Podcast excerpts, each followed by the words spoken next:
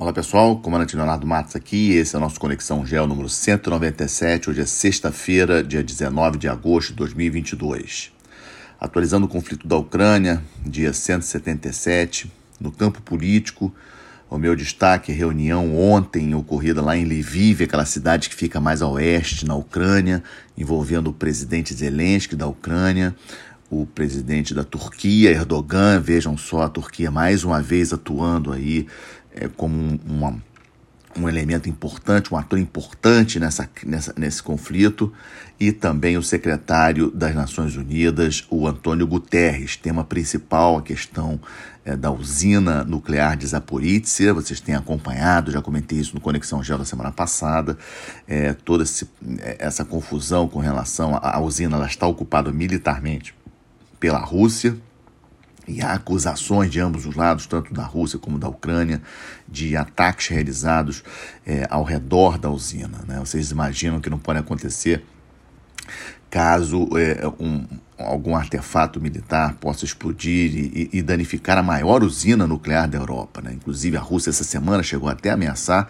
de desligar a própria usina. Então, esse evento, essa reunião que aconteceu ontem, é, considero aí o evento na parte política mais importante. Também circulou essa semana um relatório é, dizendo que é, uma, achei um, um valor assim impressionante dizendo que de todas as armas que o Ocidente, principalmente os Estados Unidos, estão fornecendo para a Ucrânia, apenas, apenas 30% dessas armas chegariam na linha de frente.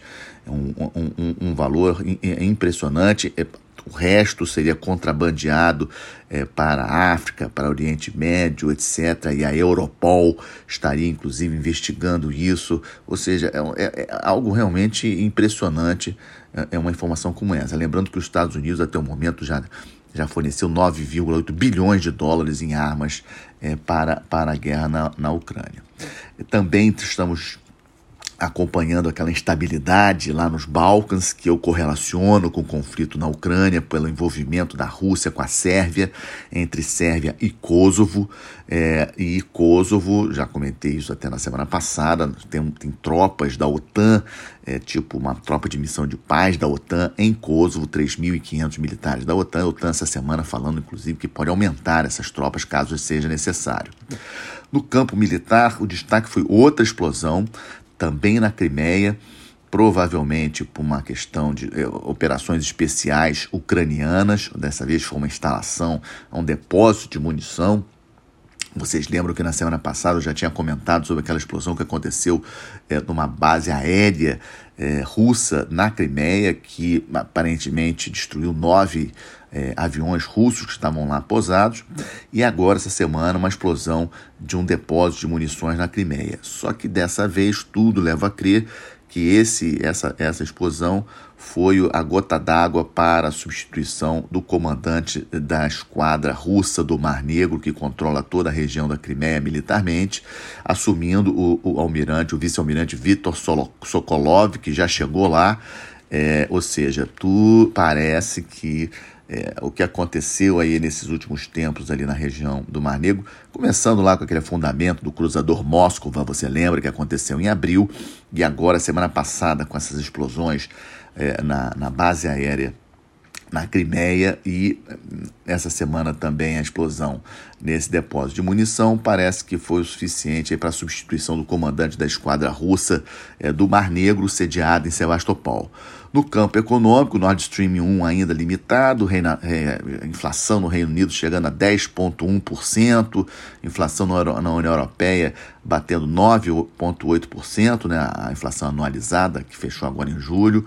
É, e Brasil caiu para 10,07, Estados Unidos 8,5, ou seja, vocês viram como a Europa está pressionada. E todo mundo de olho na Alemanha. O Olaf Scholz, o chanceler da Alemanha, ele inclusive já essa semana reduzindo os impostos do gás de 19% para 7% até 2024 e fazendo várias alterações em termos de uso de energia, energia poluente até 2024 para poder é, é, não até 2024, até é, a guerra da Ucrânia terminar, o conflito da Ucrânia terminar, mudando é, totalmente o posicionamento da, da, da, Alemanha com relação à energia limpa em função da guerra, usando é, é, usinas a carvão. Só que eles estão com aquele problema da seca lá, muito sério, é, é, ou seja, um problema muito sério nos rios alemães, são importantíssimos, inclusive poder levar as barcaças com carvão para as usinas é, termoelétricas, ou seja, uma situação complicada Infelizmente, mesmo com essa reunião ontem é, lá na Ucrânia, difícil prever o término desse conflito. Na minha avaliação, Putin vai, vai empurrar essa situação até o inverno para ver se a Europa sofre mais é, com relação aos preços da energia e pressiona é, a, a, Ucrânia para fazer a paz com a Rússia do, do, jeito que a Rússia quer. É isso que eu acho que vai acontecer, mas vamos aguardar. O tema mais importante que eu trouxe, o tema de destaque desse Conexão G197, na verdade, é a nova política, novo posicionamento dos Estados Unidos com relação à África. Uma visita é, importante do secretário de Estado dos Estados Unidos, o Anthony Blinken, que terminou na sexta-feira da semana passada, a três países africanos África do Sul, República Democrática do Congo e Angola. Lembrando que na outra, duas semanas atrás, o Sergei Lavrov, eh, que é o ministro de Relações Exteriores da Rússia, também fez reunião, também fez visita à África, visitando quatro países, e me chamou a atenção a coincidência de um país é, é, nessas visitas, tanto do Lavrov como do Blinken, que foi República Democrática do Congo. República Democrática do Congo, um país é, muito conturbado, com conflitos é, internos e problemas com Ruanda, é, e temos uma missão de paz importantíssima da ONU, que é a missão de paz de MONUSCO na República Democrática do Congo, inclusive a MONUSCO, nós já comentamos aqui também, o comandante, né, o Force Commander da MONUSCO é um general do Exército Brasileiro, nós não temos tropas na MONUSCO, mas o comandante da MONUSCO é um general é, brasileiro, e a República Democrática do Congo é um país que, por exemplo, estimativas da ONU, vai ser o nono maior país em população do planeta é, em 2050, até 2050, e riquíssimo em alguns minerais estratégicos, por exemplo, o cobalto. Então, eu fiquei com isso na cabeça, é, a coincidência dos, dos, países visitados, tanto pelo Lavrov como, como é, pelo secretário americano, o Anthony Blinken, a República Democrática do Congo. Angola, é, dá para entender, porque o Blinken foi lá, afinal de contas é segunda maior economia aqui da zona do Golfo da Guiné, maior exportador de petróleo para a China, e a África do Sul é uma economia importante, politicamente muito importante. A África do Sul, vamos lembrar que a África do Sul faz parte dos BRICS, né, com Rússia, com China, com Índia, com Brasil. E a África do Sul, um país aí historicamente é, muito influente na África de uma maneira geral. Então dá para entender. E o Blinken anunciou uma nova estratégia, uma nova política dos Estados Unidos aí para promover a abertura da sociedade na África. É, falou de democracia, avançar nas recuperações econômicas depois da pandemia. É, falou também de clima, aquele, algumas temáticas aí típicas do, do, do Partido Democrata, Democrata Americano. Mas é, é, sem sombra de dúvida, é uma tentativa, embora ele não tenha admitido isso, é uma tentativa dos Estados Unidos de recuperar um pouco a posição sua na África, perdida já há alguns anos para a China, inclusive antes da pandemia. A China se tornou o maior parceiro comercial da África como um todo, com forte presença em vários países, inclusive construção de portos, obras de grandes obras de infraestrutura e a preocupação nossa do Brasil e os Estados Unidos também têm essa preocupação aqui no entorno estratégico brasileiro, costa ocidental da África, vários portos, inclusive é, muitos é, até tem, tem há, há, uma expectativa da construção de uma nova base naval, lembrando que a China possui a sua única base no exterior lá no Djibouti, né, que fica lá no chifre da África, e há uma expectativa aí de uma construção de uma base naval chinesa na costa ocidental da África. Chegou se especular Guiné Equatorial, etc. Lembrando que Angola é um, parceiro econômico importantíssimo, é, tem a China como seu maior parceiro comercial e é quem o país da África que mais fornece petróleo para a China, Angola, com uma dívida muito grande. Tudo isso aqui costa ocidental da África, em torno estratégico brasileiro. E nessas duas visitas, o Lavrov e depois o Blinken, o Blinken anunciando essa questão dessa nova política da África, é, nenhum dos dois visitou Nigéria. Isso aí também me chamou a atenção, por que, que nenhum dos dois visitou Nigéria, a maior economia da África, a maior população da África, um país que eu tenho falado toda hora aqui no Conexão Gel, nas minhas palestras sobre a importância da Nigéria, e eu também fiquei com isso. A Nigéria tem eleições gerais do ano que vem para troca de presidente, país que tem aí aquela complicada relação aí é, é, é, muçulmanos e cristãos e, e, problemas com Boko Haram, aquele grupo guerrilheiro lá no norte do país, mas nem o, o Lavrov e nem o Antônio Blinken agora dos Estados Unidos visitou Nigéria, é algo também para a gente acompanhar. Passando para o quadro do Estamos de Olho, como sempre tem feito, um entorno estratégico brasileiro, é, hoje vou falar de Venezuela e Colômbia. Me chamou a atenção é, alguns falaram de exercícios militares acontecendo envolvendo Rússia, Irã, China e Venezuela. Isso não, não é isso, né? Isso aí foi uma, uma, digamos assim, uma interpretação errada da mídia. Na verdade, são jogos militares. É, e, e, parte desses jogos militares que são promovidos pela Rússia estão acontecendo na Venezuela, com militares da Rússia, com militares do Irã, com militares da China, e, e, e chamou-se isso de exercícios militares. Na verdade, na Venezuela está acontecendo a competição aí de sniper, é como se fossem um, jogos é, militares, digamos assim, que são jogos que já ocorrem, já são é, digamos, patrocinados pela Rússia, já acontecem regularmente, e na Venezuela está acontecendo pela primeira vez, é bem verdade, é, o, o, exercício dos snipers, aqueles atiradores de longa distância, de precisão, e é só isso que está acontecendo na Venezuela, não vamos também exagerar. No nosso entorno estratégico, Colômbia, que me preocupou muito essa semana, estou de olho no novo governo do Gustavo Petro, e essa semana ele resolveu fazer uma grande reforma nas Forças Armadas e na polícia, retirando aí 54 oficiais generais, generais, almirantes, brigadeiros e também na Polícia Nacional Colombiana.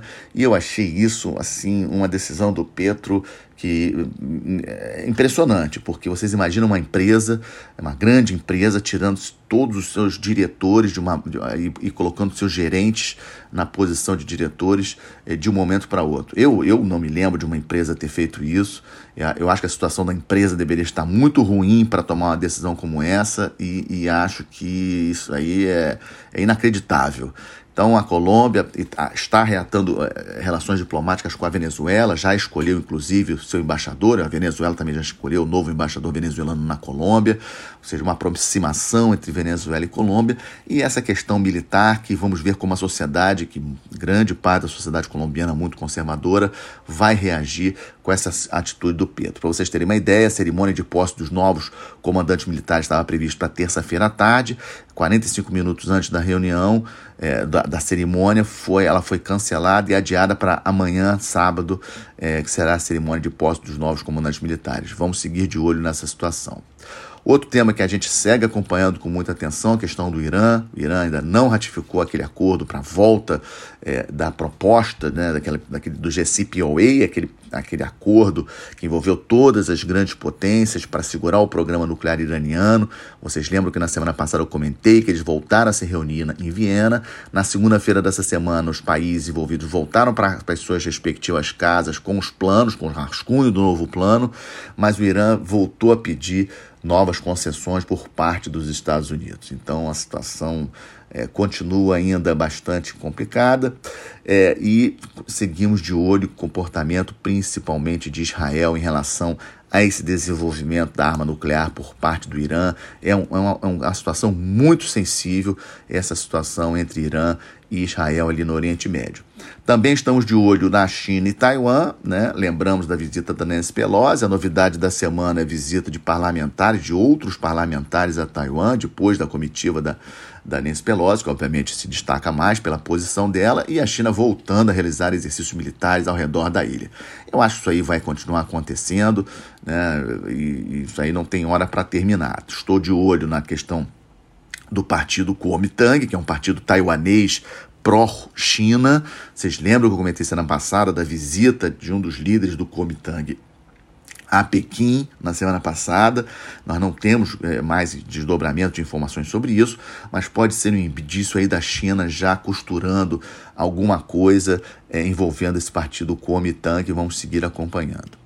E aí fecha o nosso Conexão Gel de hoje com uma excelente notícia, aliás, duas muito boas notícias.